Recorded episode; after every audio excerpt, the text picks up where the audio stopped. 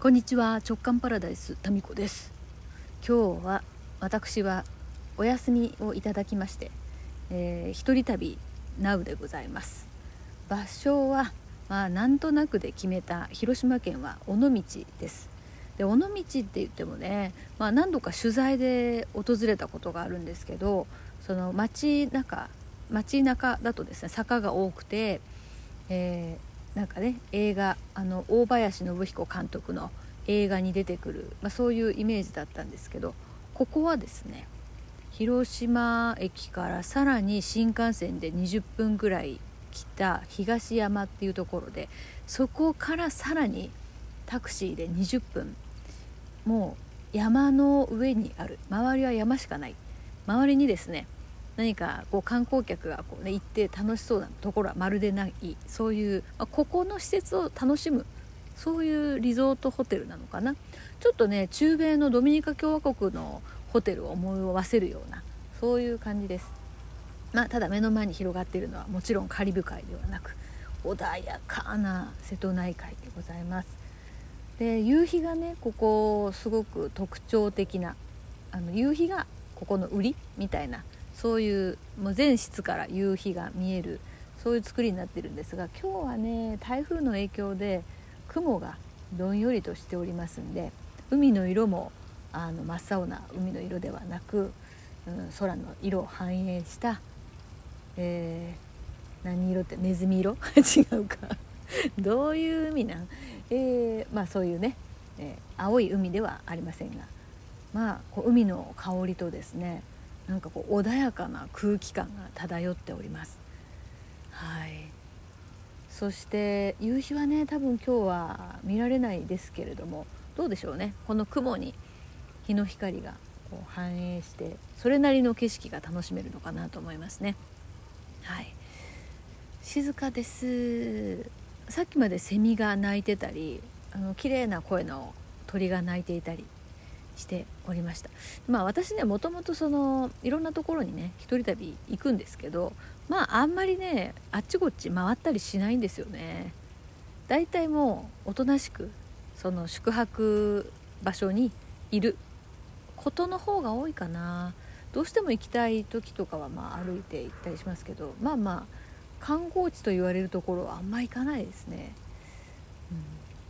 うん。ま、ですから今日もですねここにねジムもありあとスパもありエステもありの中国式の整体もあり。でもでもエステもその整体も全て予約で埋まっているそうです。みんなね事前準備がすごいですね、えー、私はこの尾道の中でもこんな山の奥にこの宿泊場所があるなんていうことは昨日初めて知りましてね。新幹線も東山ここまで買ってなかったんですよ。慌ててね追加で買いましてで今ここにいます。今ここです。まあそうだな。あそうそう。で今日広島でクラブ JK のメンバーのあの一人と落ち合ってですね、まあ、彼女は今日仕事だったんですけどもわざわざね昼休みに抜けてきてもらってとランチをして、えー、そしてここに来ております。まあ私は旅行行く時とかもう全然予定立てない、ね、計画立てないのでそうなんですよ。ふらふらと。広島の街の中はねまああんまり見てないんですけどあの市電に乗ったんですよ。ドキドキしますよね。市電ってまあそのお住まいのところにねエリアに市電がある人は、まあ、乗り慣れてるんでしょうけどなんかね市電って慣れないね。多分市電がある街で私は車の運転はできないですよ。なんかよくわかんない。で乗るのもよく分かんなかった。ドキドキしながら乗って、えー、そして約束の場所まで行きそして広島まで戻り、えー、まあ、ドキドキでございます、はい、そういう同じ日本なのにね何か新鮮ですね。知らない土地で市電に乗ったりバスに乗ったりするのって。でまあなんとかここにたどり着きました。はい、で今日はもう予定はないんですけどあと夕食を食べ風呂に入り寝るということです。まあ、日常のねこの生活から時間と空間をこう切り離したこういう一人旅って私はもうすごい大事な時間でコロナ前はね結構東京とか大阪に出張で、まあ、東京大阪でセミナーとかねお茶会をすることが結構あって毎月どっちかに行ってたんじゃないかな、まあ、それぐらいね県外に行くことが多かったんですけどまあコロナ禍ほとんどその、まあ、セミナーとかは全然リアルでやっていなくって一人旅はでも結構行ったかな。去年岩手奄美その前京都まあ行ってますね、うん。まあ、一人なんでねなんか一人ってね空いてるんですよ。なんか部屋も飛行機も新幹線も。そうですね。ぼんやりと。あ風がいい風が吹いております。いやこう何も考えない時間って大事ですよね。いつもねあの本を読もうとか何かねたまった書類を片付けようとかですねそういう思いで持ってくるんですけどまあね読まないですよね。ぼーっとしてます。以前はさパソコン持参でこう必ずね宿泊先にパソコン持参で来てたんですけど今はもうスマホだけですね。iPad も置いてきました。パソコンはもちろん置いてきました。もうボワボワって言ってますね。雨が今にも降りそうで降らない。そんな感じです。昔なんか尾道を取材してた時に大林信彦監督監督がねたまたまいてインタビューさせてもらったことがあります。そう。その時のさ写真がさあるんですよ。今みたいにデジタデジタルじゃないんでアナログでねあってそれを現像したのがあるんですよ。そしたらですねその出来上がってきた写真がですね私の目が赤くなってたんですよ。この目ん玉が。目がね茶色いんでフラッシュ焚いたりすると赤目ってやつですよね。あれになったんですね。で、まあ、大林監督とツーショットで写真撮るなんて非常に貴重じゃないですか。にもかかわらずですよ。出来上がってきた写真が赤目になってて非常にがっかりした私はですね何を思ったか油性ペンで自分の赤目を黒く塗っちゃったんですよ。そしたらまあまあねこのいつものように雑なもんですから自分の目より黒目がね大きくなってですね異様な写真になって だから目目の目の大きさよりも目ん玉の方が大きいっていうねそういうもう非常に残念な写真がどっかにあったかな。どっかにあると思います。ちょっと探して見つかったら今週の「のぞらじに」今週っていうか、えー、来え？来週か。来週今週ってどっから始まりなんだろう。日曜から今週？じゃあ私月曜日から頭の中が始まりなのでまあ来週次回の「のぞらじ」に見つかればどこ行ったかなあの写真。私の目より黒目が大きい怖い写真。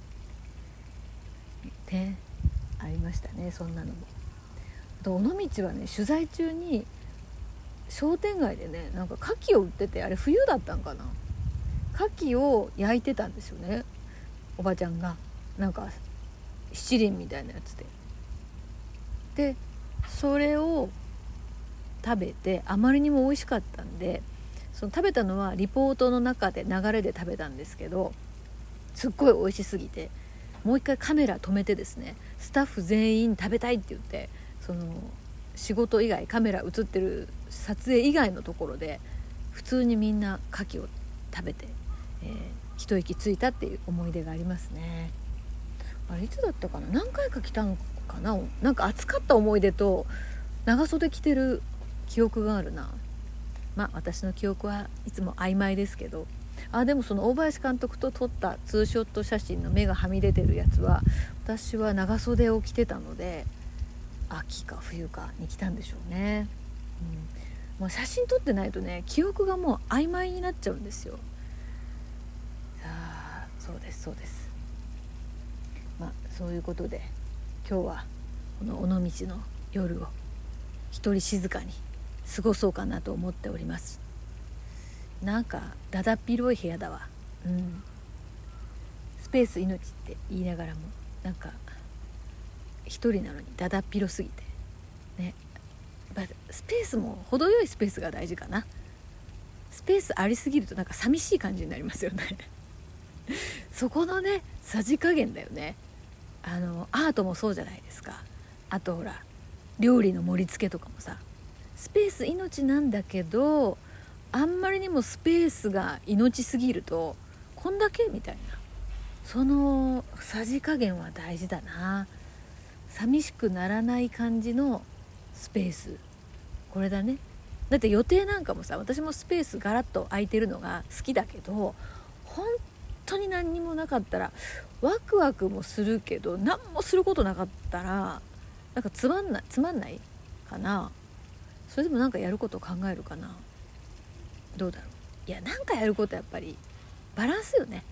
スペースっていうのもやっぱりそのメインのものがあってその余白ですもんね。全部がスペースだったらそれちょっと寂しいですよね。どうだろうか。スペースについて瀬戸内海を望みながら考える。でもまあこういうね時間が取れるっていうのは本当にあのヨッシーにも子供たちにも感謝ですよね。それを忘れてはいけないなと思いました。しかしまあ福岡広島さ近いよ。近すぎ。マジで。1時間で着くもん。寝ようかなと思ったらもう広島に着いちゃって。なんなら大分より近いよね。いや声がでかくなりました。大分より近いのよ。時間的距離は。びっくりした。広島なんか私のもうテリトリーに入りましたもん。ちょっと行くっていう。なんかなんか通勤圏内みたいな感じ。近すぎた。広島。またちょいちょいねあの思いついてちょっと行ける距離だなっていうことが分かったので広島は自分のねテリトリーに、なんて 何のテリトリーか分かりませんけど行動範囲。ひょっと行ける行動範囲の中に広島はもうがっつり入りましたんでまた来ようかなと思います。まあちょっとね静かに今日は過ごそうと思います。それでは尾道からでした。